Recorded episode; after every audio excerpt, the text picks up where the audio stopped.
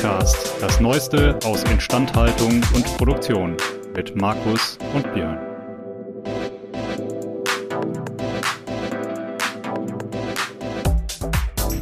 An dieser Stelle ein Dank an unseren Sponsor, denn dieser Podcast wird Ihnen präsentiert von Belfor DHD. Die Belfor DHD arbeitet jährlich an bis zu 3000 Maschinen und Produktionsanlagen von unterschiedlichen Herstellern. Das macht die Belfor DHD zu dem Dienstleister, wenn es um die herstellerunabhängige Wartung, Reparatur und Überholung von Maschinen und Produktionsanlagen geht. Mehr Infos zu unserem Sponsor finden Sie über den Link in den Show Notes. Herzlich willkommen nach unserer kleinen, krankheitsbedingten Zwangspause zurück hier in unserem klitzeklitzekleinen FVI-Podcast. Mir gegenüber sitzen zwei gut aussehende, junge, frische und lachende junge Herren.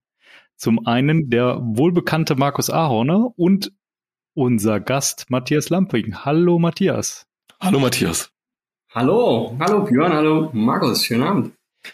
Schön, dass du hier bist. Zu Beginn direkt meine Standardfrage. Was führt dich in unseren Podcast über Industrie und Instandhaltung und Produktion? Das ist, glaube ich, ich glaube, ich schließe mich da so ein bisschen ein paar, paar Vorrednern an. Ne? Und zwar ist das der Markus. Über Markus. Äh, das sagen ja, erschreckend viele, ja. Einfach gut vernetzt. das kann man so sagen. Und, ja, wir, müssen, wir müssen die Geschichte, glaube ich, erzählen. Also Matthias und ich haben zusammengearbeitet ähm, in seinem Forschungsbereich, in dem er in, im Konzern damals in der Industrie angestellt war. Und ich durfte damals vorsichtig so mit ganz kleinen Werkzeuglein ähm, das Projektmanagement dort unterstützen. Hat ein, mir zum Mord Spaß gemacht, alles, was wir zusammen gemacht haben. Kann ich nur zurückgeben. Also war eine gute Zeit, ne? Ja. Gut, also das heißt, das hat schon mal sehr, sehr gut geklappt. Mittlerweile hat es dich ja ähm, an etwas andere Wirkungsstätten verschlagen. Was machst du mittlerweile? Wo bist du mittlerweile tätig? Ich bin jetzt seit ähm, gut zwei Jahren an der Fachhochschule Münster habe da eine Professur für angewandte Chemie und Lebensmittelchemie. Das heißt, ich habe eigentlich als ja, Aufgabe, die ich mir selbst auch ein bisschen gesetzt habe, ähm, die Grundlagenausbildung von den Ökotrophologen. Also ich bin am Fachbereich Ökotrophologie, Facility Management, zum Mischfachbereich. Und da übernehme ich die Ausbildung, wie gesagt, der, der Chemie, der Ökotrophologen. Einfach mal ja, die Grundlagen legen, was ist nochmal die, die allgemeine anorganische Chemie, pH-Wert und so weiter. Das sind her bei vielen, gerade in der Schule. Und geht dann auch nochmal ins, ins Labor, ins Praktikum. Also wie gesagt, viel in der Lehre tätig, ähm, ja, vermittel gerne Wissen, arbeite gerne mit Studierenden zusammen, auch viele neue Ideen immer von denen. Genau, das ist so mein aktueller Stand. Du hast gerade schon ein schönes Stichwort genannt, äh, weshalb wir auch wieder auf dich aufmerksam geworden sind, respektive warum Markus dich auch angesprochen hatte, nämlich das Stichwort Schule und damit einhergehend auch Bildung. Ähm, magst du vielleicht einmal so berichten, was du in deiner Tätigkeit als Professor, der ja dann auch äh, unmittelbar nach der schulischen Laufbahn mit, mit vielen Leuten in Berührung kommt, so beobachtest, ähm, ja, was den allgemeinen Ausbildungsstand angeht? Gerne, ja. Ähm, das ist ein sehr, sehr komplexes Thema. Aber ich bin der Meinung, wir müssen da deutlich mehr oder auch gerade deutschlandweit deutlich mehr Fokus drauf legen, weil die Auswirkungen einfach immens sind. Wenn wir uns überlegen, dass wir, wir, wir möchten in der Zukunft sehr, sehr viele Probleme lösen, sehr, sehr viele Dinge angehen. Und da ist es einfach essentiell, dass wir wirklich sehr gut und top ausgebildete Menschen in Deutschland haben, die auch diese Probleme dann angehen können, weil wir ja eigentlich immer sagen, wir müssen das über Innovation lösen. Ja. Aber die fällt natürlich ja nicht vom Baum. Ja. Und ja, und da ist es schon so, dass man sich immer wieder Gedanken macht und auch natürlich immer so ein bisschen vergleicht, was können die Studierenden, welchem Vorwissen kommen die, man muss sie auch dann abholen, logischerweise. Ja. Weil ja, in Fachhochschulen ist es meistens ein sehr heterogenes, gemischtes Bild, mhm. unterschiedlichste Hintergründe und das muss man dann irgendwie alles so ein bisschen sammeln die Guten fördern, aber auch natürlich die weniger Guten dann ein bisschen abholen und auch mit fördern letzten Endes. Und da merken wir auch unter den einzelnen Fachbereichen immer wieder, also wir haben auch intensiven Austausch mit den Ingenieuren. Mhm.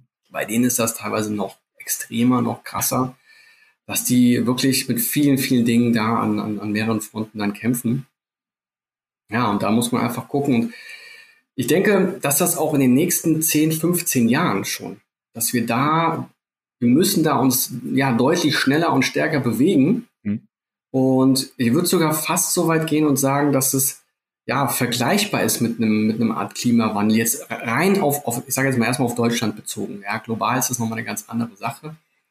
Aber da ist auch, da ist so eine Riesenwelle, die jetzt gerade gerade kommt. Ja, Fachkräftemangel kennt jeder so ungefähr. Da weiß, wissen auch viele, das ist ein extremes Problem. Da müssen wir was tun.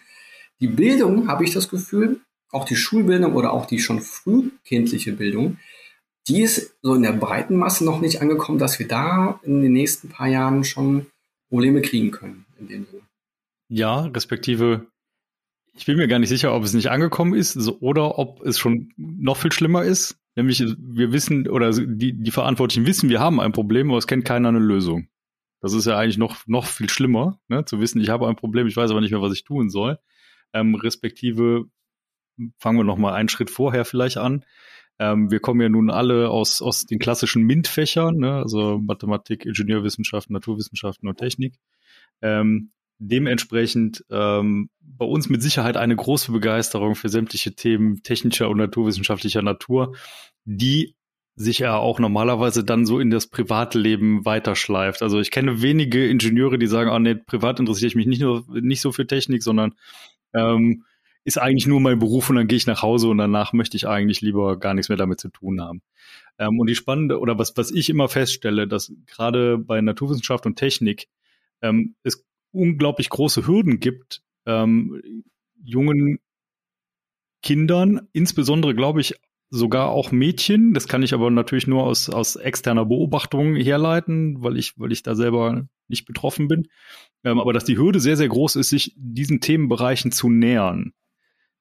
Wie seht ihr das? Glaubt, glaubt ihr, das ist auch ein, ein, ein Thema, dass man es nicht schafft, die Begeisterung und die Schönheit von Naturwissenschaft und Technik auch in, in, in der Schule zu transportieren? Absolut. Also das denke ich gerade ist ein, ein, Hauptbestandteil. Also die intrinsische Motivation zu fördern mhm. und die, die Schüler dahin zu bewegen, das Spannende zu sehen, das Interessante zu sehen. Das ist eigentlich meiner Meinung nach gerade die große Kunst von, von Bildung oder von Lehre. Man kann das erklären im Frontalunterricht, sage ich jetzt mal in Anführungszeichen, ganz plump. Da bleibt meistens nicht viel hängen. Kennen wir ja alle zum Teil noch. Aber es sind in der Regel immer die Lehrer, die Lehrende, die das auf eine besondere Art demonstrieren, erlebbar machen. Mhm. Das bleibt in der Regel hängen. Und genau da, glaube ich, ja, sollte oder müsste man vielleicht auch mehr machen. Es ist natürlich immer eine Aufwandsfrage. Das ist so, den extra Weg dann für Lehrenden zu gehen. Da ist immer die Frage, wer das dann macht, weil es einfach, ja, schon Aufwand ist und natürlich auch Zeit kostet. Aber er lohnt sich. Ja, das ist das eine. Und das zweite ist, glaube ich, halt auch, ähm, das habe ich festgestellt. Also ich hatte äh, oder mein, mein Onkel ne, hat mich quasi sehr stark in die Ingenieurwissenschaften gebracht, weil der selber Ingenieur ist ne, und ähm, dementsprechend aber halt auch äh, ein großes Verständnis dafür mitgebracht hat und auch mal, also bei mir ist die ganze Familie Maschinenbau, Techniklastig. Ne? Also mein Vater ist Kfz-Mechaniker, mein Opa ist äh, Maschinenschlosser, mein anderer Opa war Feinblechner, also das heißt, da war, da war irgendwie der Weg so vorgezeichnet. Ne? So, und, und gerade mein Onkel hat mich dann, der hat sein Studium auf dem zweiten Bildungsweg gemacht und genau zu der Zeit, wo ich groß geworden bin, hat er dieses Studium gemacht. Und dementsprechend habe ich das miterlebt, wie er gelernt hat und konnte, der hatte aber auch die Fähigkeit, und ich glaube, das ist eine gute Fähigkeit als, eines Ingenieurs. Das erinnert mich so ein bisschen an die Diskussion, die wir heute hatten, Markus physikalische Phänomene auf die reale Welt runterzubrechen, die du aber auch nur dann hast, wenn du mal konfrontiert warst damit, diese Probleme lösen zu müssen. So, jetzt kommen wir zu dem Punkt, den ich eigentlich machen will. Wenn ich jetzt eine klassische Lehrerausbildung habe, habe ich ja nie, also dann habe ich zwar alles gelernt, ich habe gelernt, wie Physik funktioniert, ich habe gelernt, wie Mathematik funktioniert und, und so weiter und so fort, aber ich habe es nie in einem Problemlösungskontext, nenne ich es mal, genutzt. Das heißt, ich habe ein ganz anderes Anschauungswissen zu dem, was ich vermitteln möchte und muss gegenüber dem, ja, was, was jemand aus der Industrie hat. Ja? So, und ich glaube, da liegt auch so ein bisschen ein Teil des Problems oder respektive vielleicht auch ein Teil der Lösung, nämlich mein Lösungsvorschlag ist, schafft man es nicht vielleicht Leute aus der Industrie für Gastvorlesungen, Stunden in die Schulen zu bringen, um genau diese Begeisterung, diese intrinsische Motivation vielleicht besser zu vermitteln, als man das als wahrscheinlich pädagogisch viel, viel besser ausgebildete Lehrkraft tun kann, aber halt einfach nicht diese, diese Berührpunkte hatte. Ich total mit. Genau das ist nämlich bei Fachhochschulen häufig der, der Punkt, dass man immer eine Industrieerfahrung haben muss, beispielsweise um sich jetzt auf so eine Professur zu bewerben, hm. damit man genau das mal hatte, den Blick in die Realität, in die Praxis, um ja. das Wissen mal anzuwenden und dann setzt man auch ganz andere Akzente und kann auch nochmal ganz anders das Wissen mit vermitteln. Und ich glaube, da muss man oder sollte man immer mehr, ja, mehr reingehen und auch versuchen, genau diese Industriekontakte oder aus der Praxis das ist natürlich auch wieder ein bisschen Aufwand. Man muss gucken, die meisten sind immer sehr, sehr beschäftigt. Ähm, man muss sie dann begeistern. Ja. Da brauchen wir dann auch Personen, die dann von sich aus schon sagen, das habe ich erkannt und das gebe ich auch gerne weiter und ich gehe dann in die Schulen mal. Gab es zum Beispiel auch bei Evonik, da gab es auch einen, einen Riesenpool von Evonik-Mitarbeitern, die gesagt haben, hier, ich melde mich gerne freiwillig und gehe mal mit einem kleinen Bausatz einfach in die Schule und erkläre dir mal und zeige dir mal so ein bisschen was, was ich mache, was Chemie ist das finden Schüler immer grandios. Das ist, wir hatten jetzt auch wieder einen Leistungskurs Chemie am, am Fachbereich, mhm. einen Tag lang, wir haben mit denen Versuche gemacht. Davon zehren die Monate gefühlt. Weil das einfach für die, ja, was ganz anderes ist nochmal. da, da, also da kann, kann ich nach, also kann ich komplett nachvollziehen, da müsste mehr gemacht werden. Ja. Ja, respektive, da ist ja unter Umständen sogar auch ein mittler oder mittlerweile haben wir ja auch technische Lösungen zur Verfügung. Ich nehme jetzt mal als Beispiel zum Beispiel hier Daniel Jung, der diese, diese Mathe-Tutorien macht und so weiter. Ne? Der macht das ja quasi auch, der zeichnet das ein einziges Mal auf. Ja? Ähm, und kann aber einfach sehr, sehr gut erklären. Ne? Also der ist einfach jemand, der das sehr, sehr gut kann und, und da irgendwie ein Talent für hat ähm, und, und halt auch die Möglichkeiten, die ihm dieses Medium YouTube geboten hat, dann auch genutzt hat. Und da stellt man sich oder stelle ich mir die Frage, ich weiß nicht, ob ein Mann das allgemein tut, ich stelle mir die Frage, ob es nicht manchmal äh, vielleicht sogar die, die bessere, bessere Lösung wäre, zu sagen, man verzichtet auf diesen klassischen Frontalunterricht ne, und ersetzt ihn beispielsweise durch so Videolektionen und so weiter und nutzt die Zeit, die man hat und die Kapazität, die, die frei wird, dann genau für so eine, eine gezielte Betreuung, ein, ein gezieltes Wecken von Begeisterung auch an, anhand von Anwendungsbeispielen. Ne? Also Management von Lernen, ne? Hm, dass, man, dass man eigentlich ja, genau, ja, Kompetenz vermittelt. Genau, ja, respektive, dass du halt auch äh, ja die, die, die Zeit besser nutzt. Ne? Also du hast ja wenige, wenige Lehrkräfte.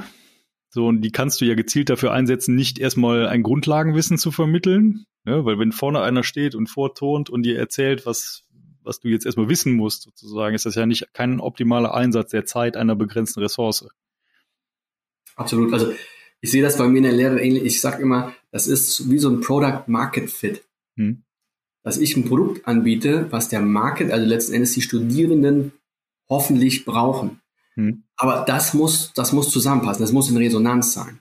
Ja. Wenn das nicht in Resonanz ist, dann kann ich mir, kann ich mir noch so was Tolles ausdenken. Wenn die Studierenden das nicht aufnehmen oder nicht mitnehmen, dann bringt das alles nichts. Und diese Zeit, die Kontaktzeit, sage ich immer mit den Studierenden, hm. muss ich eigentlich so optimal nutzen, dass ich denen was mitgeben kann und mit den Fragen bespreche und die motivieren kann in irgendeiner Form.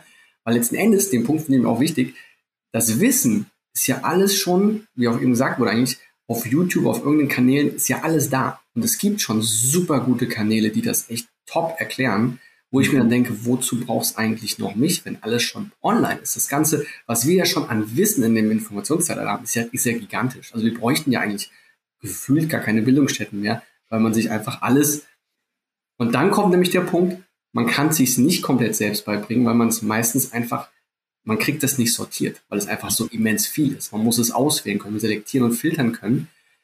Und dann auch noch überlegen, wie kann ich es jetzt auf ein Problem übertragen oder wirklich auch anwenden. Das reine Wissen ist jetzt erstmal so, ja, das ist ganz nett, aber das kriege ich immer wieder als Feedback, wofür brauchen wir das später? Ist das irgendwie relevant?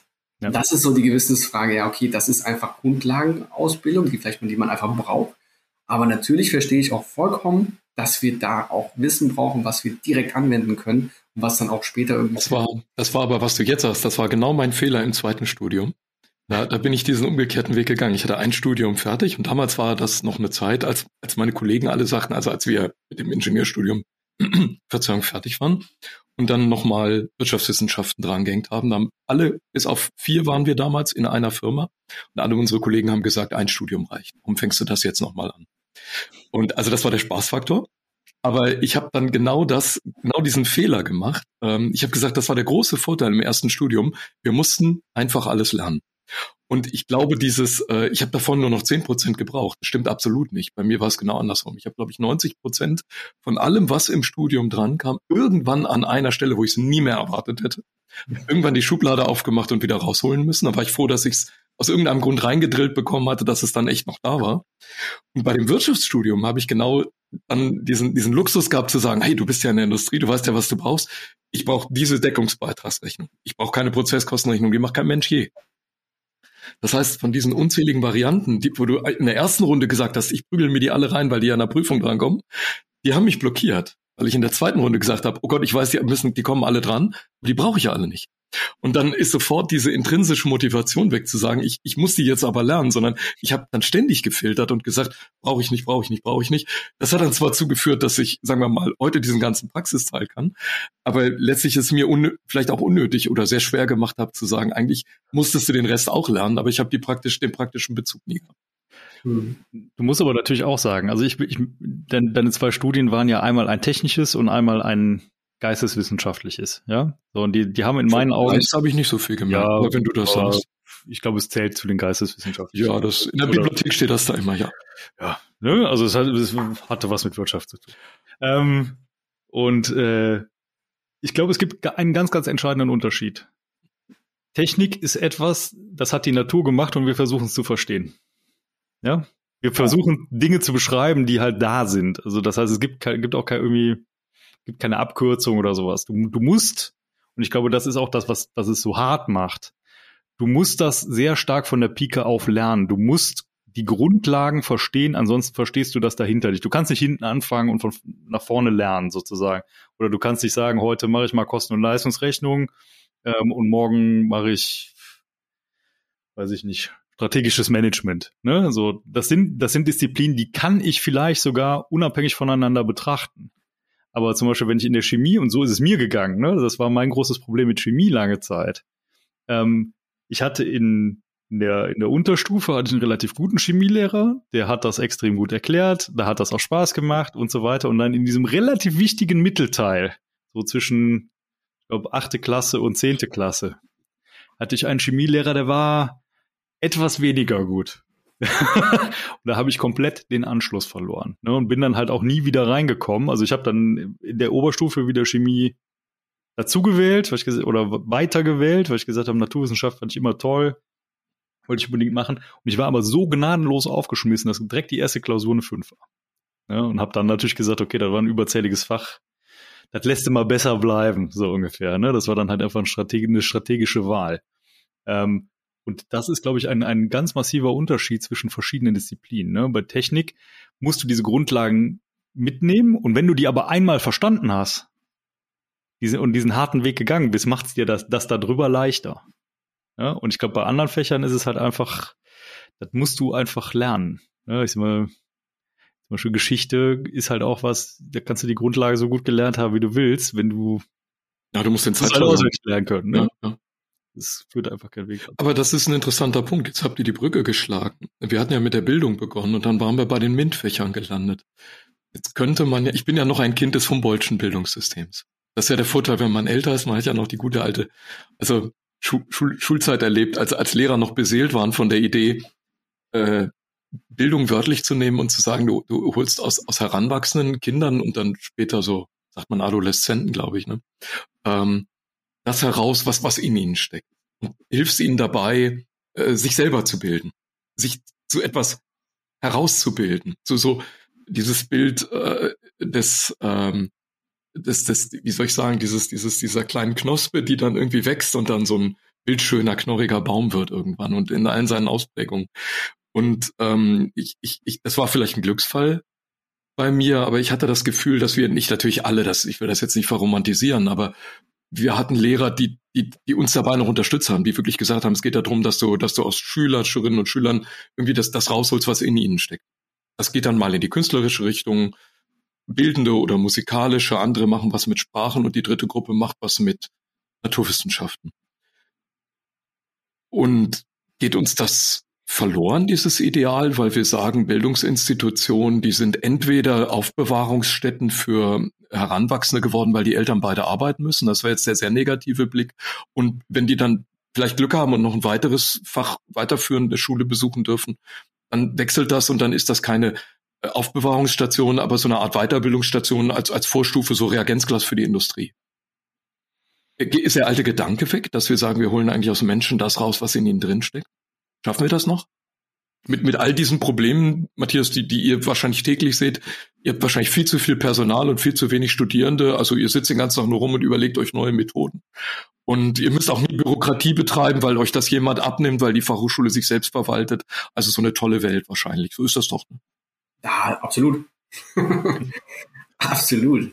Ja, da haben wir ja so gesehen eigentlich, was, was das angeht, zum Glück noch immer einen guten Kontakt zu den Studierenden. Das ist ja echt noch schön. Also wir haben wirklich, wir sind viel im Austausch mit denen und können dann auch zum Teil, natürlich auch nicht bei allen, aber genau das wecken und gucken, wo haben die vielleicht Stärken und können denen sagen, okay, gehen Sie nochmal vielleicht in die Richtung oder schauen Sie sich das an, wenn Sie das interessiert. Also ich denke auch noch in Schulen, glaube ich, ist das schon noch gerade bei den Lehrern verankert, die nehmen gerade, denke ich, auch sehr, sehr viele Sachen auf sich müssen da viele Dinge noch abarbeiten und verlieren das trotzdem häufig nicht aus dem Blick. Natürlich nicht alle, aber ich glaube schon, dass da sehr viele noch sehr, sehr motiviert bei sind und auch noch darüber hinaus. Also wenn ich, beziehungsweise meine Frau ist auch Lehrerin mhm. und da kriege ich das jetzt auch immer sehr schön direkt hautnah dann mit und da werden so viele Dinge noch gemacht. Was, es gibt ein Schulorchester, es gibt so viele Möglichkeiten, sich da noch zu entfalten und das muss man ja auch alles sagen. Das ist ja so gesehen alles noch on the top für die Lehrer.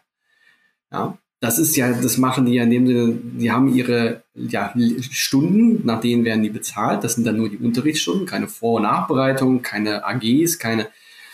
Und da wird schon noch un unmenschlich viel manchmal geleistet, auch äh, um Schüler zu integrieren und so weiter und so fort. Das ist, da, da habe ich zumindest das Gefühl, das gab es früher in diesem Rahmen bei, bei mir in der Schule nicht, dass das dass da so viel noch angeboten wurde, dass man sich noch irgendwie entfalten kann. Da gibt es eine Wiese an der Schule, damit man mit Biodiversität und also da gibt es die ganzen Themen, die werden, die, die müssen auch irgendwie abge, ja, abgedeckt werden, habe ich das Gefühl, um es sich auch attraktiv zu machen und so weiter. Das ist also, das ist schon auch ein bisschen kompetitiv manchmal. Da ist schon viel, viel Leben drin und ähm, die, ja, die Lehrer wollen das, glaube ich, schon auch zum größten Teil. Aber es ist halt einfach häufig der Zeit geschuldet, dass das dann nicht immer klappt. Und vielleicht auch ein Punkt, den ich eben noch im Kopf hatte, diese Bildungsschere, die geht meiner Meinung nach aktuell extrem auseinander. Wir haben diejenigen, das können, wir uns auch alle dazu zählen, die Eltern sind vielleicht schon Akademiker, da weiß man, wie man ein bisschen lernt, die können zugucken, die können erklären, die können helfen, wenn irgendwas. So der klassische Bildungsbürgerhaushalt, den meinst du, ne? Ja. Wo, wo die Kinder alles praktisch die Chance haben, das nochmal zu vertiefen oder die Lücken zu stopfen, die die Schule vielleicht gar nicht geschafft hat. So war genau. das bei uns zu Hause nämlich auch. Genau, und das ist natürlich ein immenser Vorteil, wo man sagen kann, als, als Eltern, da geben wir dem Kind direkt was mit und wir können das auffangen, was vielleicht aktuell nicht geleistet werden kann aufgrund der ganzen Situation. Aber wie viele gibt es, die das gar nicht können? Ja. Die dann aber auch vielleicht zu stolz sind, das zu, zu sagen oder sich irgendwie Hilfe zu holen. Und, und da ist natürlich, und das ist einfach ein Riesenproblem, dass wenn man das gerade, das hat man auch schon gesehen, frühkindlich verpasst, dann, dann legt man einfach den Grundstein und die, die Kurve geht dann nicht mehr so steil nach oben. Die geht flacher nach oben. Die kriegt man aber auch nicht mehr wirklich viel steiler. Wir haben ja über diese intrinsische Motivation im Vorgespräch gesprochen, auf, auf die du uns gebracht mhm. hattest. Ähm, jetzt war das, ich, ich, ich hol mal aus mit einer kleinen Anekdote, das geht ganz schnell. Wir hatten einfach im Studium, das hieß Konstruktionslehre. Da war jemand auf die Idee gekommen zu sagen, ich zeige euch mal, was Brainstorming ist. Wir sitzen also da drin und sollen assoziieren, völlig frei. Und das Thema war Lernen. Und nach ungefähr zehn Minuten, ich habe mir das angehört, nachdem sich alle gemeldet haben in dem Seminar, ähm, oder in der Vorlesung, jetzt vergessen, viele Jahre her, sage ich, so jetzt haben wir eigentlich 20 Minuten oder 10 Minuten Assoziationen gesammelt zum Thema Lernen. Und können wir jetzt auch mal eine einzige positive nennen? Es haben also alle Studi Studierenden, die meisten waren männlich zu der Zeit, es geschafft, alle ihre Assoziationen mit dem Thema Lernen zu verbinden. Die Tafel war vollgeschrieben.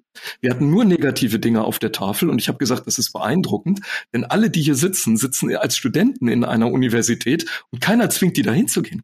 Alle waren freiwillig da, sollte man denken. Also Schule kann ich ja noch verstehen, da wirst du gezwungen. Universität ist frei, da darf jeder hingehen. Und dann haben wir nichts anderes als negative Assoziationen zu einem freiwilligen Thema. Warum tun sich Menschen sowas an? Beziehungsweise umgekehrt gefragt, wie kommen wir in die Lage zu sagen, der Lernprozess, dieses sich Dinge beizubringen, äh, ist etwas Interessantes, das ist etwas Anregendes. Kurzes Gegenbeispiel, dann höre ich auf. Meine Mutter ist 84, sitzt neulich beim Tee trinken mit mir und sagt, Markus, ich bin so glücklich. Ich sag, warum bist du glücklich? Und sie sagt, ich komme aus der Volkshochschule, ich habe gerade Englisch gehabt, davor hatte ich Geschichte. Das ist so toll, dass man was lernen kann. Ich habe gesagt, wir scheinen der 1%-Haushalt in der Familie, also in, in, in Deutschland zu sein. Wie, wie bringt man so ein Gefühl rein, dass das, das Lernen etwas Gescheites ist? Was man gerne tut, das positive Emotionen vermittelt und nicht mit diesem Bild, ja, in 20 Jahren kannst du mal viel Geld verdienen oder Vorstand in der Industrie werden. Wie, wie kriegen wir das hin? Ich habe da auch schon sehr häufig drüber nachgedacht, weil genau das ist ja der Punkt oder die, die Stellschraube. Daran kann ich irgendwie versuchen zu drehen und das Momentum dann nutzen. Und ich habe für mich auch ein bisschen mal überlegt, vielleicht finden wir aber auch noch eine andere Antwort. Man muss einfach die Studierenden irgendwie dahin kriegen, dass sie das, das langfristige Ziel, den Sinn dahinter selbst für sich einfach entdecken oder sagen, warum sitze ich eigentlich hier? Einfach, das gebe ich Ihnen auch manchmal mit, überlegen Sie sich das einfach mal. Man denkt ja, das wüssten alle. Nee, nee, nee, bei weitem, die, die Mehrzahl weiß eigentlich gar nicht, wo sie zum Beispiel in fünf Jahren damit hinkommen will oder was sie generell, ob sie da was erreichen will oder es einfach gefühlt für, für sich macht letzten Endes erstmal. Und das, das heißt, die kommen rein zu dir in den Studiengang. Also du bist jetzt, sagen wir mal, ein Unterstützungsgang, denke ich. Also bei denen steht jetzt auch Chemie nicht auf Platz eins des Lehrplans, wo die jetzt begeistert reinrennen. Eventuell ist das ein Fach, wo die sagen, oh, verflixt. Hoffentlich falle ich hier nicht durch und kann nach Hause gehen. Wollte eigentlich was ganz anderes machen. Jetzt muss ich das leider mitmachen, die Prüfung. Und dann sagst du, denk mal drüber nach. Markus, jetzt kommst du zu mir in den Kurs. Denk mal drüber nach, warum du das eigentlich machen willst. Und du sagst mit diesem Sinn, oder jetzt kommt Björn und sagt, ha, das ist Purpose. Ich habe schon seine Augen gesehen eben. Ah. Und, äh, und, und, und du, wenn du das vermittelt kriegst, dann hast du ein ganz anderes, ganz anderen Antriebsfeder. Das ist dein Credo, ja? Zumindest hoffe ich das so ein bisschen. Das habe ich bisher. Ich meine, ich lerne auch immer dazu und ich lerne auch immer dann, ob das wirklich überhaupt der Realität entspricht und ob das was bringt. Aber zumindestens das Feedback, was man dann bekommt, das ist schon mal einigermaßen positiv, dass man sagt, okay, die Richtung kann nicht ganz falsch sein.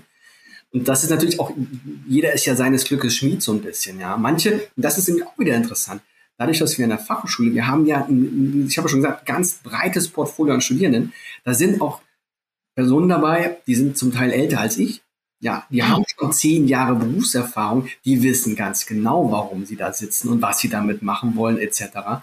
Die haben halt einfach, das macht häufig die Lebenserfahrung aus. Das merkt man schon. Ja. Die, die lernen auch ganz anders und sind ja ganz anders dabei. Die Jüngeren, das, das klingt jetzt pauschalisiert, aber die einfach noch nicht so ganz, noch nicht viel vom Leben vielleicht auch gesehen haben oder noch nicht wissen, was danach irgendwie so kommt oder was generell wie, wie ein Arbeitsalltag aussieht und so weiter.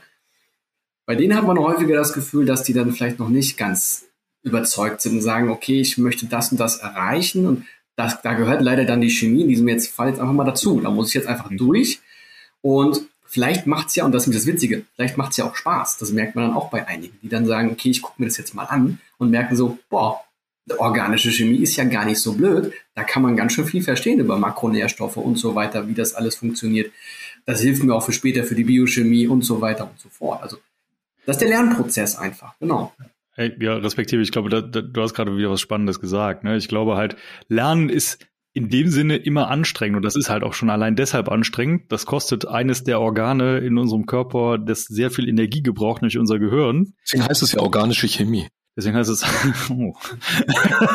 äh, kostet das einfach sehr viel Energie. Also das heißt, ich glaube, so, so, so ein Körper findet das per se erstmal ein bisschen anstrengend. Ja, ähm, ist der größte ja. Sauerstoffverbraucher, der größte Energieverbraucher im, im menschlichen Körper. Genau. Ist das Hirn. Und wenn du da was Neues machst, was jetzt nicht in die üblichen Routinen reingeht, dann saust der Sauerstoff durch und der Energiehaushalt geht nach unten und du strahlst Wärme ab wie verrückt. Also das ist anstrengend von Kopf bis Fuß.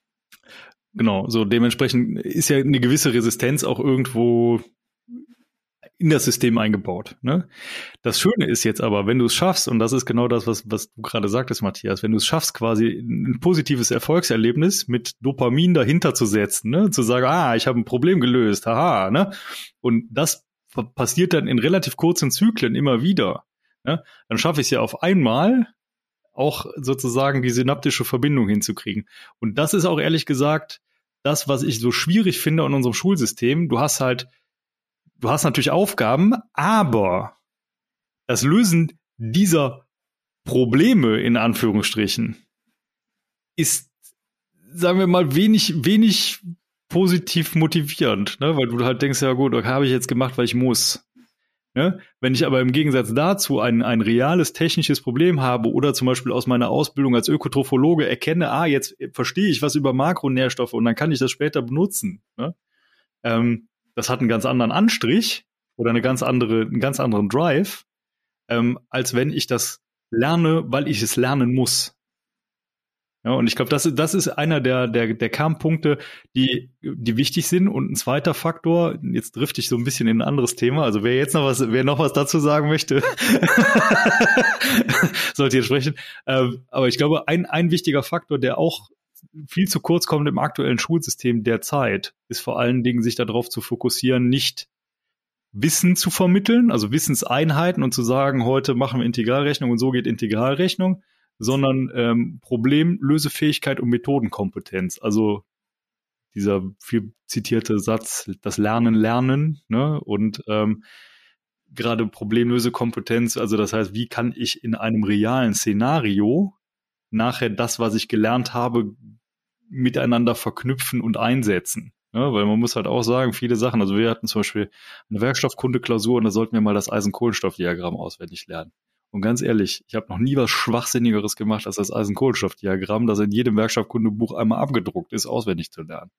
Ja, das, was halt wichtig ist, ist natürlich zu verstehen, okay, was heißen die Zonen, wie kommen die Striche zustande, warum sind die denn da und das ist wichtig. Aber wo jetzt genau der eutektische Punkt liegt oder so. Äh, wichtig ist, dass du den Unterschied weißt zwischen Lederhose und Lederburit. Das ist mir tatsächlich sehr wichtig, ja. Nein, aber das ich gehe auch wieder total mit. Also es geht darum, dass sie das Verständnis vor allen Dingen für, für, für Sachen haben und das an, also das benutzen können letzten Endes. Aber ich würde einmal noch kurz auf ja. ein oder zwei Punkte vorher gehen. Und zwar ja. Dopamin ist, finde ich, auch das ist sehr, sehr entscheidend. Vielleicht sage ich dir jetzt ein bisschen was Böses, aber ich habe manchmal das Gefühl, damit, ich glaube, da gibt es auch mittlerweile ein paar Studien zu, dass Social Media und ich sag mal, diese gesamte, ja, Digitalisierung trifft es nicht, weil das ist kein passender Begriff dafür, aber die Studierenden, alles, was über das Smartphone läuft, diese Ablenkung, die es mittlerweile ja gibt, das ist ja eben, das ist ja irre. Ja. Das gibt ihnen immer wieder diesen, dieses kleine Dopamin hoch, den Kick. Ja. Und früher in meiner Zeit zum Beispiel kenne ich es noch, wenn Sonntagnachmittags hat geregnet, dann hat man vielleicht ein Buch gelesen, man hat mit irgendwas sonst was gemacht, aber da gab es nichts. Und dann hatte man nicht diesen Dopaminrausch die ganze Zeit. Und ich glaube, das ist auch heutzutage dieser, dieser, dieser, dieser Fokus, den, den kriegen die meisten nicht mal. Eine Konzentration über drei, vier Stunden. Hm. Das ist unglaublich schwierig für die. Also das merken wir auch immer wieder, die können sich einfach gar nicht wirklich lange auf eine Sache richtig fokussiert konzentrieren, sondern sind so schnell wieder abgelenkt. Und ich glaube, das ist auch was, da muss man für sich selbst oder auch generell, glaube ich, höllisch aufpassen, weil man da einfach so schnell in so eine Dopaminfalle und in den Dopaminrausch reinkommt. Das ist, ob das Twitter ist, ob es Instagram und so weiter und so fort. Das sind ja immense Mengen. LinkedIn. Ne? Ja, das, ähm, das ja, da verlieren wir so viel Möglichkeiten und so viel Power, die wir, die wir da auf der Straße manchmal lassen. Und die jungen Menschen können sie ja gar nicht einschätzen. Das perfide ist ja, die, die, die Applikationen sind ja teilweise darauf getrimmt. Ja, nicht nur teilweise. Komplett, klar. Da geht es ja, je länger die Klickzeiten sind und so weiter, Marketing, wer, da, das gibt es bares Geld, so ungefähr, natürlich. Es funktioniert, ist, das Interessante ist, es funktioniert auch in die Umkehrrichtung. Wenn man das Lernen erstmal gelernt hat, dann bin ich teilweise von der Gamification begeistert. Mhm. Ich habe den umgekehrten Fall, ich darf jetzt hier keine Werbung machen, aber im Internet gibt es Sprachprogramme. Viele sind umsonst bis preiswert. Jetzt muss der arme Markus gerade eine Sprache lernen und er, ich habe festgestellt, hier sind wir beim Gamification-Punkt, du sollst ja da dran bleiben. oder willst du? Ja, ich will natürlich müssen. und ich habe heute, glaube ich, den 620. Tag mhm. in der Folge diesen Streak aufrechterhalten. Ich glaube, zwischendurch sind mir tatsächlich mal zwei durchgerutscht, aber so insgesamt, da war das Programm dann gnädig. Aber es waren, glaube ich, wirklich nur zwei Tage, die mir gefehlt haben. Worauf will ich hinaus? Ich habe in meinem Leben noch nichts, das schwöre ich euch, 620 Tage am Stück gelernt, bis auf dieses verrückte Sprachenprogramm. Und das Ding ist so simpel gestrickt, ich habe noch nicht eine einzige Vokabel gelernt, aber am Ende des Jahres sind sie alle da. Das heißt, wenn man jetzt das, was ihr vorhin gesagt habt, also das Managen von wie lerne ich und die richtigen Kanäle finden und die richtigen Videos zum richtigen Typ, das ist ja auch nicht für jeden alles geeignet, aber ich habe ganz oft YouTube-Filme angeguckt und habe gedacht, das ist eine Laplace-Transformation. Warum hat mir das vor 40 Jahren keiner so beigebracht oder vor 70? Hätte ich das schon immer so visualisiert bekommen, dann hätte ich das ja sofort verstanden. Aber das hätte mir 30 Mal vorlesen können, was ein Phasenraum ist. Ich hätte nicht ein Wort begriffen. Ja. Und das heißt, der richtige Film zum richtigen Typ mit dem richtigen Lernkanal, dann kannst du da Bäume ausreißen in ganz kurzer Zeit. Das wird Björn uns jetzt wahrscheinlich bestätigen, was für Methoden es heute gibt, Instrumente zu lernen. Das haben wir uns noch die Finger abgebrochen. Also das rauszufinden, wer da die Zeit investiert, dann ist das auf einmal ein Paradies. Und umgekehrt ist die Negativseite, die Hölle ist ständige Ablenkung, falsches Medium. Du verschlöddelst deine Zeit und hast nicht eine Minute was Intelligentes gemacht, aber den Tag bei Regen rumgekriegt. Also das sind zwei Seiten derselben Medaille offenbar, ne? Es ist wie, glaube ich, mit jeder Technologie, ne? Also du kannst, du kannst Technologien immer, das ist auch, glaube ich, das, was die meisten Leute nicht verstehen oder was viele, viele auch nicht wahrhaben wollen, habe ich manchmal das, das Gefühl. Egal welche Technologie es ist, Technologie ist nie gut oder schlecht. Ja, du kannst den Hammer benutzen, um ein Haus zu bauen oder einen niederzuschlagen. Genau. Ja, genau. Also ich kann, ich kann mit Kernenergie, kann ich Energie erzeugen und Haushalte, Haushalte versorgen oder eine Atombombe bauen. Nein, Haushalte versorgen geht auch nicht. Ja, geht, geht auch nicht. Mit allen anderen Beispielen stimmt das. Ja. Also in Deutschland. Ja. Im Rest Europas schon. Aber das ist äh, ne? Aber das, das ist, glaube ich, ein ganz, ganz spannendes Thema und vor allem, wie gesagt, man, man es ist mittlerweile so viel Wissen auch frei verfügbar. Ne? Also wir hatten eben YouTube, ähm, aber auch so Sachen wie zum Beispiel MIT Open Courseware. Kann ich übrigens hochgradig empfehlen. Mhm. Ganz wahnsinnig gut. Also von, von Videos über komplette Vorlesungsskripte und so weiter. Gibt es, glaube ich, von Stanford gibt es genau das Gleiche. Ähm, die Preisfrage ist, wie können, wir das, wie können wir das strukturieren? Wie können wir das systematisieren, dass Schulen sowas nutzen? Es ist alles da, wie wir sagen. Wie kommen Schulen und Fachhochschulen und Universitäten dahin zu sagen, wir, wir schaffen einen Raum, in dem die Leute systematisch angehalten werden, A, diese Motivation aufrechtzuerhalten, B, die, diesen Fokus zu erwischen, also sozusagen, ich schaffe es überhaupt Konzentrationsleistung zu erbringen und C, das Management von Wissen aneignen, um dann jetzt Stufe vier vielleicht zu organisieren, eigentlich wollen wir was ganz anderes, wir wollen Teamarbeit, wir wollen Kollaboration, wir wollen gemeinsam mit anderen Menschen Kreativität, Intuition und sowas fördern, um zu sagen, wir kommen auf innovative neue Lösungen. Das ist ja immer das, was im Raum steht. Das wird immer erzählt. Ich, ich sehe das gar nicht so häufig, wie das immer gefordert wird. Matthias, gibt's da, gibt's da Lösungsansätze oder gibt's da irgendwas? Respektive vielleicht noch als kleine Ergänzung von meiner Seite. Ich persönlich muss zum Beispiel sagen, bei Universitäten und Fachhochschulen sehe ich dieses Problem gar nicht als so schlimm, weil, wie der Matthias es eben gesagt hat, die meisten Leute haben sich ja da schon für irgendwas entschieden und haben zumindest mal, mal mehr, mal weniger, aber haben zumindest schon mal eine Idee, was sie da wollen. Ja, an Schulen, ne? dazu, wo die, wo die, Pflicht, die Pflichtschule, ne? Was machen wir da? Genau, hast du da halt, bist du da eingesperrt zum einen, ne? jetzt mal ganz negativ mhm. gesprochen. Und das zweite ist natürlich, und das ist, glaube ich, auch was, wo man vortrefflich drüber streiten kann. Ne? Wir haben ja nun mal mit dem Abitur eine allgemeine Hochschulreife. Diese allgemeine Hochschulreife impliziert natürlich, dass ich eine breite Bildung habe, auch in Dingen, die mich wirklich überhaupt nicht interessieren. Also sagen wir es mal so, ich habe meine Liebe für, für, für Literatur eher im Privaten ausgelebt als im schulischen Kontext.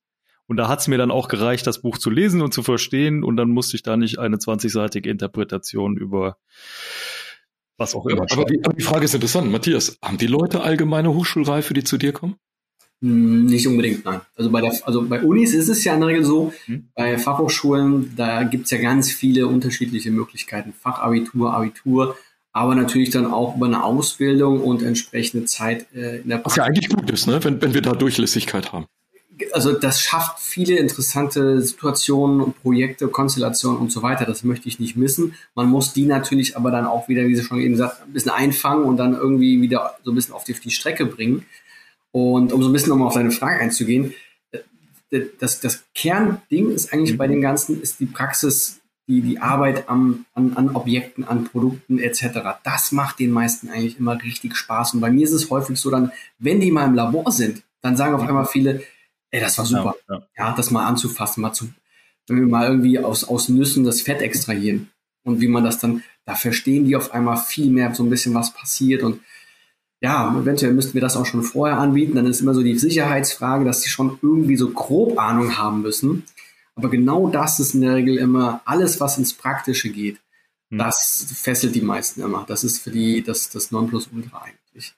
Und dann bin ich aber auf der anderen Seite auch immer der Meinung, wir brauchen so dieses generelle organische Wachstum, was man in vielen Fällen kennt. Das finde ich, braucht es auch bei Studierenden. Ja. Die müssen die Erfahrungen selber machen, die, die irgendwie dahin zu drücken und zu sagen, das muss jetzt irgendwie schneller gehen, dass ihr wisst, was ihr wollt. Das geht langfristig meiner Meinung nach immer nur die, über die Erfahrung, die sie selber machen. Absolut, glaube ich auch. Ich habe genau in so eine Karriere reingelaufen. Ich habe von einem Studium zum nächsten gewechselt, bis ich rausgekriegt habe, was ich wollte. Ja, und das ist einfach das, da nehmen die am allermeisten mit, wenn die selbst ja lernen und irgendwie dann über die Jahre merken, so, okay, dahin muss ich mich vielleicht mehr fokussieren oder ich kann so und so lernen das kann man denen schwierig irgendwie noch vereinfachter irgendwie als, als Zugang anbieten. Hm. Es gibt einfach schon so viele Möglichkeiten. Da muss man, und diese 1 zu 1 Betreuung schaffen wir auch nicht. Aber da finde ich, ja, da müssen die irgendwie selbst zurechtkommen. Das ist ja auch eine gewisse Leistung, finde ich, und auch ein gewisses, ja, eine, eine gewisse Kompetenz letzten Endes, mhm. dass man das irgendwie erkennt und letzten Endes sagt, ich möchte in diese Richtung gehen, ich will mir das aneignen und das geht dann ja auch so weit, dass man wieder dann sagt, okay, und jetzt kommen wir mehr in dieses Problemlösungsdenken rein. Das mhm. fehlt zum Beispiel bei vielen, das war ja eben auch schon mal Thema, fehlt bei vielen bei uns komplett ein, oder nicht komplett, aber es ist sehr, sehr gering leider ausgebildet. Also ich würde mir total wünschen, dass man irgendwie rationales Denken mal in der Schule als Fach. Das würde uns an vielen Stellen aktuell sehr viel helfen, wenn man wirklich einfach mal rational über Dinge spricht und die einordnen kann, als nicht emotional irgendwas nachzuplappern oder so oder das einfach zu glauben. Und das versuchen wir auch immer wieder so, ja, haben Sie jetzt ein Problem, jetzt überlegen Sie mal vielleicht in Szenarien, was könnten Sie machen und was würde dann passieren. Hm. Und das allein immer wieder neu, immer wieder zu sagen, okay, jetzt gehen Sie es mal für sich durch. Sie haben ein Problem, Sie haben Angst vielleicht vor irgendwas. Und warum? Warum ist das so? Was passiert, wenn Sie das, das so machen? Was sind denn die Konsequenzen? dann kommen die erstmal ins Rattern und merken, okay, da habe ich ja doch ein Gehirn, was ich benutzen kann und ich habe auch schon Fähigkeiten eventuell, kann die nutzen und kann dann eine Lösung für mich erarbeiten. Ob mir gefällt, wenn die mir nicht gefällt, dann kann ich vielleicht sagen, okay, dann gehe ich in eine andere Richtung. Das fehlt irgendwie so Logik. Einfach logische ja. Schlussfolgerungen. Ja, das ist äh, immer wieder spannend. Also gab es für uns zum Beispiel gar nicht. Nee, also ich, ich habe ich hab, ich hab sehr, sehr früh angefangen, mich halt, also nicht, nicht mit, mit Aussagenlogik auseinanderzusetzen, aber halt so mit, mit logischen Schaltungen. Ne? Also ich hatte. Okay, ja, das ist ja nochmal was ganz anderes. Ja, ja, genau. Aber ähm, ja, nichtsdestotrotz trainiert ist halt, ne? Also ich habe schon allein. Ja, ich glaube, Programmieren in, auch allgemein. Ja, genau, es, es, es, es bringt dir einfach eine gewisse Art zu denken. Ne? Es bringt dir halt einfach eine. Jetzt, ja, kann, jetzt kann ich euch, jetzt kann ich euch, jetzt kann ich euch noch übertrumpfen unter den zahllosen Dingen, die ich ausprobiert habe, war natürlich auch ein Philosophiestudium. Was, der Rest war schrecklich, aber was war das Einzige, das wirklich Spaß gemacht hat? Wir mussten in Göttingen einen Logikschein machen. Als sozusagen Zulassung zum weiteren Studium. Also du gehst dann richtig in die Prädikatenlogik rein und übst mathematische Ableitungen mit Sätzen. Das, das hilft ein ganzes Leben lang. Matthias, das ist wahrscheinlich genau das, was du meinst. Also so ein bisschen Boolsche Algebra mit Worten. mal zu verstehen, was ist der Unterschied zwischen einem und und einem oder? Oder wie hat unser äh, Religionslehrer immer gesagt, stell mir eine Oder-Frage und wenn eins der beiden Sachen trifft, werde ich mit Ja antworten. hat uns am Anfang immer ein bisschen richtig. hat uns in der Schule verwirrt, aber am Ende also ja. Du, du, du, äh, du, du, du kennst diesen, diesen Informatiker-Witz, ne? Welchen? Ähm, Bitte geh in den Supermarkt und hol sechs Eier. Wenn Sie Milch haben, bring zwei. Und er kommt zurück und bringt zwei Eier. Und dann sagt sie, warum hast du denn noch zwei Eier mitgebracht? Sie hat Milch. Hat Milch. das, äh, ich, Jetzt sind Logikleute teilweise auch anstrengend, glaube ich, wenn man denen so im Alltag begegnet, aber es sind zumindest unterhaltsam. Aber ja. das, das, sind so, sagen wir mal, äh, Matthias, sagst du so Grundlagen, ja, diese, also rationales Denken, die Fähigkeit überhaupt zu rationalisieren, zu trennen zwischen was ist ein emotionales Argument oder eine Meinung und was ist ein logisch hergeleitetes? Und dann wieder zu sagen, ja, was ist überhaupt Logik und wo hört die auf und wo mache ich, wo erkenne ich vielleicht auch Paradoxien? Oder Entschuldigung, Paradoxa, dass ich, wir hatten das damals mal, vielleicht, wenn wir ganz weit zurückgehen, also in der Zeit, als wir zusammengearbeitet haben, war einer der, der, der, der, der Dinge, die wir im Konzern, glaube ich, als erstes bei dem Thema Kommunikation, glaube ich, mit, mit berücksichtigt haben, war diese Frage, äh, mach mal ein Beispiel für ein Paradoxon in deiner eigenen Firma. Und ich weiß noch, da kam jemand und sagte, die Leute mussten alle zurückgehen und mussten fünf Minuten nachdenken. Wir haben immer gesagt, bitte schaut nicht im Internet, denkt euch was aus, gibt bestimmt irgendwas. Und einer kam zurück. Ich glaube, es war, äh, ich glaube, es war der andere Matthias damals, der kam und sagte, ich habe was gefunden. Wir haben eine Arbeitsanweisung, ähm, Working Instruction zur Vermeidung von Anglizismen. und das erkennt man mit Logikkenntnissen irgendwie ein bisschen besser und dann ist es auch witziger. Und da, sowas passiert ja im Alltag auf Schritt und Tritt. In jedem Unternehmen, in jeder Firma gibt es irgendeinen Widerspruch. Und wenn du diese Widersprüche nicht erkennst in der Gesellschaft oder in der Firma, dann stirbst du an kognitiven Dissonanzen oder ständig Magenweh und weißt nicht warum. Und weißt immer nur, ich mag hier eigentlich nicht herkommen, die sind alle verrückt. Und äh, das, das sind eben so, sagen wir mal, auch, auch Denkmodelle, die einem im Alltag helfen. Ne? Und ich glaube, Rationalisieren von, von Problemen in unserer immer komplexer werdenden Welt ist etwas, das könnte eigentlich jeder Mensch gebrauchen. Definitiv. Auf Niveau. Ja, also da glaube ich, glaube ich total. Das würde zumindest in vielen Fällen auch helfen. Allein der Diskurs, allein der Austausch und alles, allein Medien einzuordnen etc. Ja. Das brauchen wir meiner Meinung nach umso mehr in den, in den letzten Jahren. Auch in der Zukunft wird das, ja. Wird das immer und immer wichtiger. Aber das fehlt meiner Meinung nach komplett. Wir gehen viel mehr auf, weiß nicht, im Kernlehrplan von, von Naturwissenschaften steht irgendwie drin, dass wir, dass das Fach auch auf die Werteerziehung, die politische, gesellschaftliche und also wo ich denke, ja, Mathematik, das sollte eigentlich für mich in der Schule erstmal wirklich Grundlagen abdecken, auf die wir dann aufbauen können. Und von mir aus auch erstmal ziemlich stumpf, dass sie das lernen. Ja, und das. Ja, ja Respektive, da kommst du, fällst du jetzt quasi in die Falle, das, was ich eben ausgeführt habe, dass du in der Technik Grundlagen brauchst, um es später ja, ausbauen zu können. Ja. Fällst du jetzt genau andersrum herein, wenn du es nämlich nicht tust, sondern diese Zeit, die du für mathematische Bildung, die, sagen wir mal, eh bei Schülern so mäßig beliebt ist, ähm, oder bei, bei einem Großteil der Schüler so mäßig beliebt ist. Ich glaube aber halt auch, auch da wieder, weil es halt den, den Anschein einer sehr abstrakten, wenig anwendungsfreundlichen Wissenschaft hat, ähm, wenn du das wegziehst, ne, dann hast du nachher ein riesiges Problem, das wieder aufzuholen. Also wir haben das auch ge gemerkt ähm, bei uns in den Mathematikkursen an der, an der Uni. Ähm, wenn du da schlechte Mathematiklehrer hattest, also wir hatten einen Matheprofessor, der war auch Mathematiker. Markus habe ich das schon 10.000 Mal erzählt. Der kam jede Vorlesungsstunde rein, hatte ein gefaltetes DIN A4-Blatt, da standen drei Stichpunkte drauf. Ne? Erste Stunde war natürliche Zahlen und äh, ich glaube bis zu rationale Zahlen so ungefähr. Und hat dann in drei Semestern von Herleitung der natürlichen Zahlen bis äh, Integralsätze von äh, Navier-Stokes äh, hat er alles aus dem Kopf hergeleitet. Hatte immer nur drei, drei Stichpunkte auf dem Zettel stehen, da stand nur drauf, was er heute machen möchte. Und wusste genau, wo er anfangen muss und wo er aufhören muss und hat dann quasi in einem durch mhm hat er das hingeschrieben. So, das heißt, wenn du aber kommst und hast das, das am Anfang schon nicht verstanden, dann hast du ein Riesenproblem gehabt, weil in der Geschwindigkeit kamst du da nicht mehr hinterher. Hat irgendeiner von euch jemals eine Vorlesung komplett verstanden von A bis Z? Das gab es nee, nee, Wir haben uns immer aufgeteilt. Nee. Einer schreibt mit, die anderen drei hören zu und einer versucht, die Übungszettel einzusammeln. Das, genau. das, Faire, das Faire war tatsächlich, also bei dem Mathe-Lehrstuhl, du konntest dann halt hingehen und, und konntest so einen, so einen 10 Zentimeter dicken Stapel alte Klausuren holen. Ja. Und dann hast du halt angefangen und, und das, das war wirklich im, im ersten Semester war das meine, meine Beschäftigung. Ne? Ich habe diese, diese, diesen Stapel genommen, erste und die erste Klausur angefangen zu rechnen und habe die alle durchgerechnet. Und, und dann die Stoppuhr daneben gestellt, ne? Und als ich dann, ja, am Anfang nicht, ne, aber dann halt später hast du dir schon mal Gedanken gemacht, wobei das war bei der Klausur wirklich nicht das Problem. Also wenn du da irgendwie wusstest, worum es geht, dann konntest du das locker schaffen. Aber erste Aufgabe war zum Beispiel immer Beweis durch vollständige Induktion. Das ist jetzt nicht unbedingt was, was dem, was dem Ingenieur so in in die Wiege gelegt wird, sagen wir es mal so.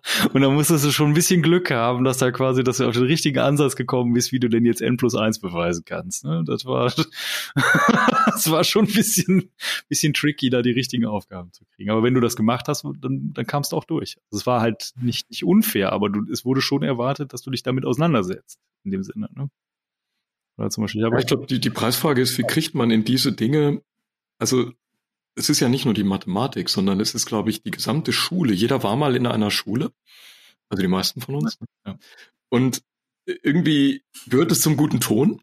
Das ist, glaube ich, ganz wichtig. Also hat ein wirklich gutes Image in der Bevölkerung zu sagen, oh, hör mir auf mit Schule dass man als, also Mathematik dann natürlich als Spitzenfach ganz oben, das ist das Schrecklichste von allen. Also das gehört schon mal dazu, dass man, man, man, man, man kriegt kein Problem, wenn man sich in der Gesellschaft outet und sagt, oh, ich bin auch nicht ganz zur Schule gegangen. Dann überträgt man das früher oder später auf seinen Haushalt und die Kinder. Dann, wie gesagt, auch da gehört es dann wieder zum guten Ton und dann außerdem, wie soll ich sagen, äh, beschleunigt man den Effekt noch, ja, dann ist das auf einmal modisch und es ist, wie gesagt, hoch angesehen, dass man nicht gern zur Schule geht, dass man nicht gern Mathematik jedes andere Fach, sei es Religion oder Geschichte macht. Und da war ich auch immer schlecht und mir hat's ja auch keinen Spaß gemacht. Und dann kommt man in so einen selbsterfüllenden Kreislauf, glaube ich, ne? Und dann kommt eben noch dazu, dass das, wie gesagt, die, die Dopaminfreuden, die sind irgendwo ganz woanders in der Gesellschaft. Ja, da gibt's also immer mehr Medienvielfalt, die man dann auch nicht immer zum Allergescheitesten nutzt. Und wozu führt das in der Gesellschaft? Der Neil Postman hat 1900 in den 80er Jahren irgendwann mal ein Buch geschrieben und hat damals schon prophezeit, wir amüsieren uns zu Tode. Ähm, Matthias sagt jetzt, äh, unsere Universitäten haben es immer schwieriger, weil die Leute, die kommen, immer weniger Ausbildung haben.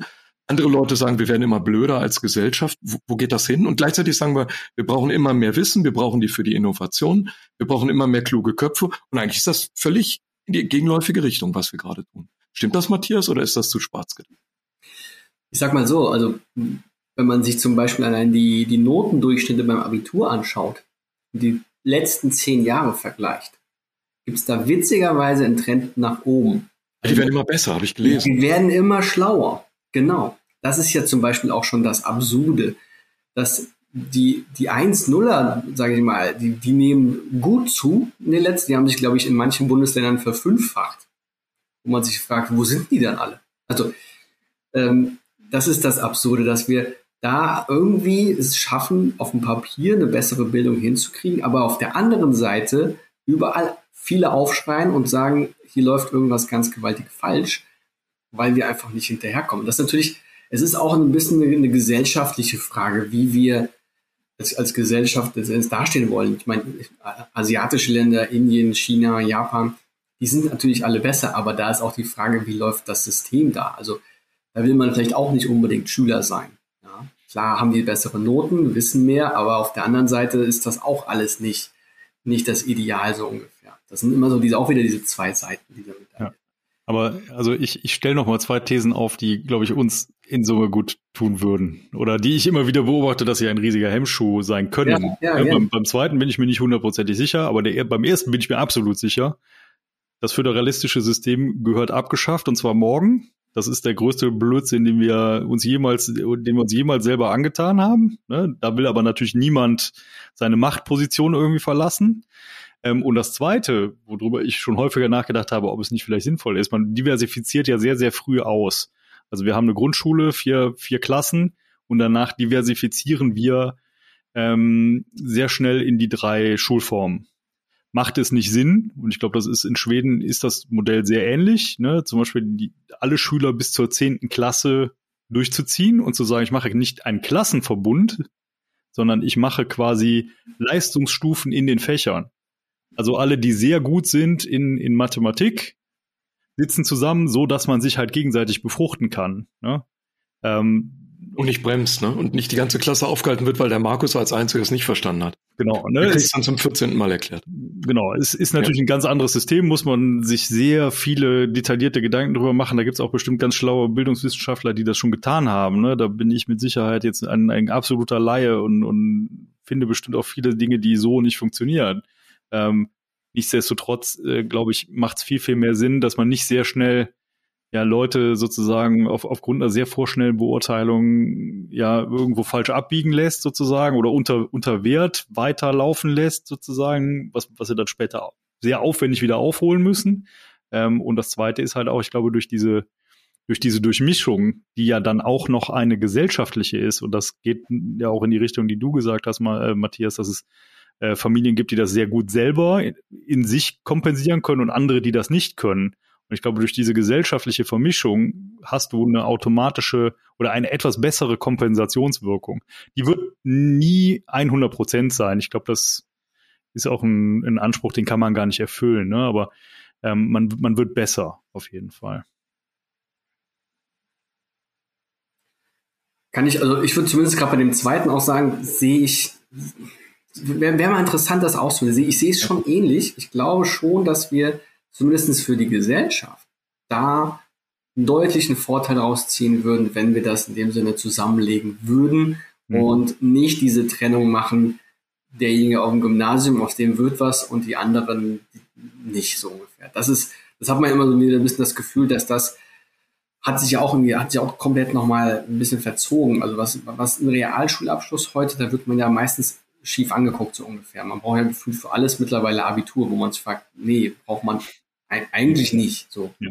Aber es wird trotzdem, weil es auch vielleicht die Bewerberlage oder irgendwas zulässt, gerne so genommen. Was aber dann natürlich auch wieder das ganze Problem, finde ich, auch wieder, das stimmt so eher verschärft. Ja. Ja, respektive, man könnte ja sogar dann hingehen und sagen, also früher war es ja tatsächlich so, dass das Abitur darauf zielte, eine universitäre Ausbildung anzuschließen. Ne?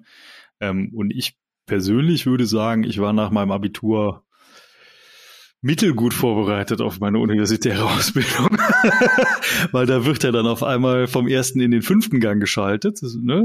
Und ähm, ich, bei mir ging's, also ich, ich habe quasi einen Zwischenschritt gemacht. Ich war äh, ein Semester an der FH, habe dann nochmal ein Praktikum gemacht und bin dann an die Universität. Ja, so, und da war das halt so, gab es einen, einen Zwischenschritt sozusagen, der dich schon mal ein bisschen dran gewöhnt hat. Und dann hat's mir nicht ganz so wehgetan. Es gab aber genug meiner Kommilitonen, die nach dem ersten Semester gesagt haben, oh, das ist mir aber doch ein bisschen sehr schnell hier. Ne? Und äh, nach vier Semestern waren 50 Prozent weg.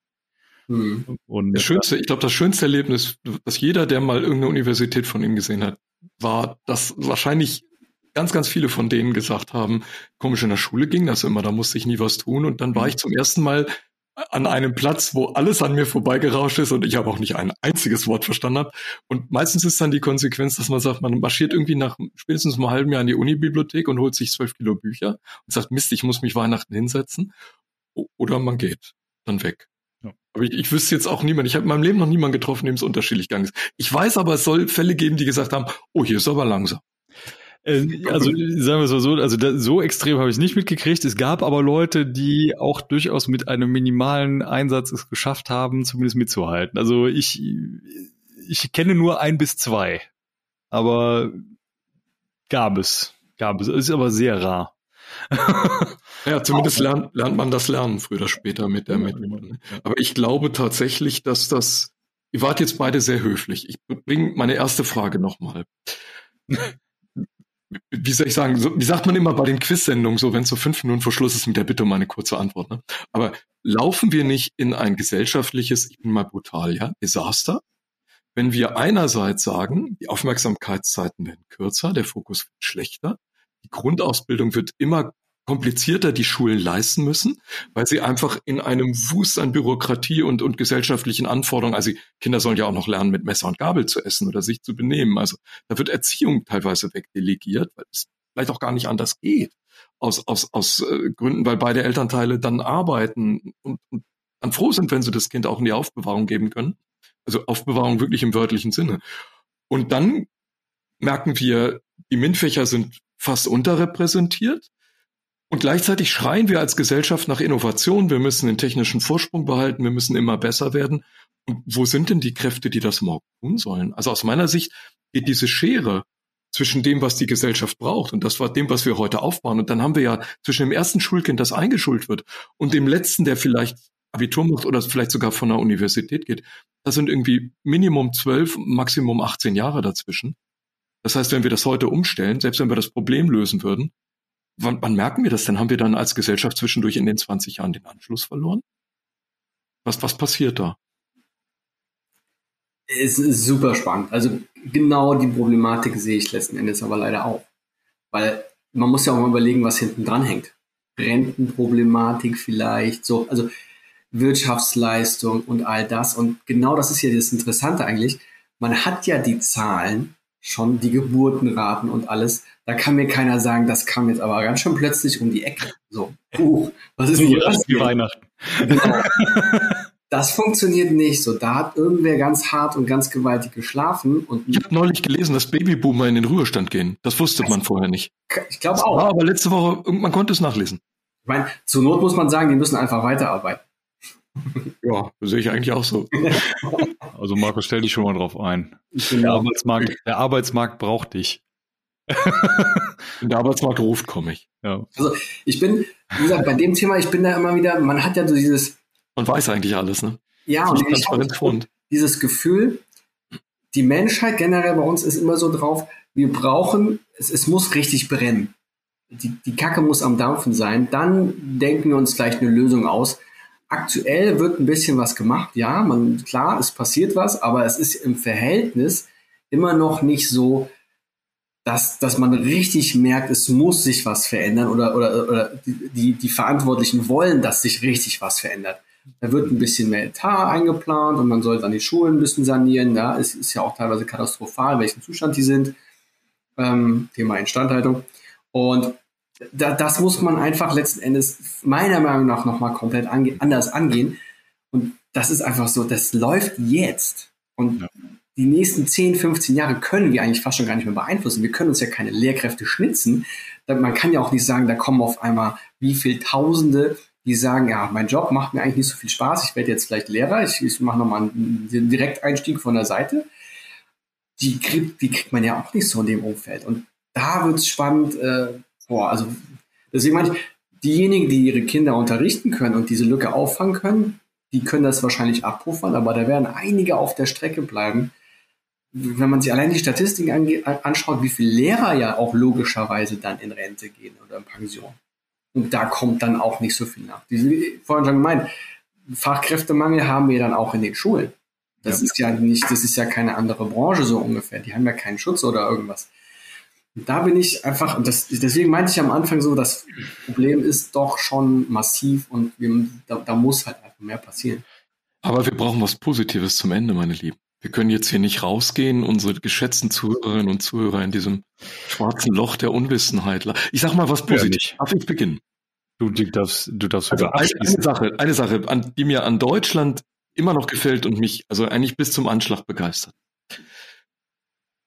ich finde, wir haben eine sehr homogene, mindestens Universitätslandschaft. Es kann vorne im Vordergrund, also sagen wir mal bis Ende Abitur, das weiß man seit 3000 Jahren. Die Leute stehen nicht auf, wenn Ältere in die Schule, also in die in den Klassenraum kommen. Das wussten schon die alten Ägypter. Das es wird auch nicht gesungen mehr und es wird auch nicht gebetet. Das, das wissen wir alles. Ja, das ist alles schlimm.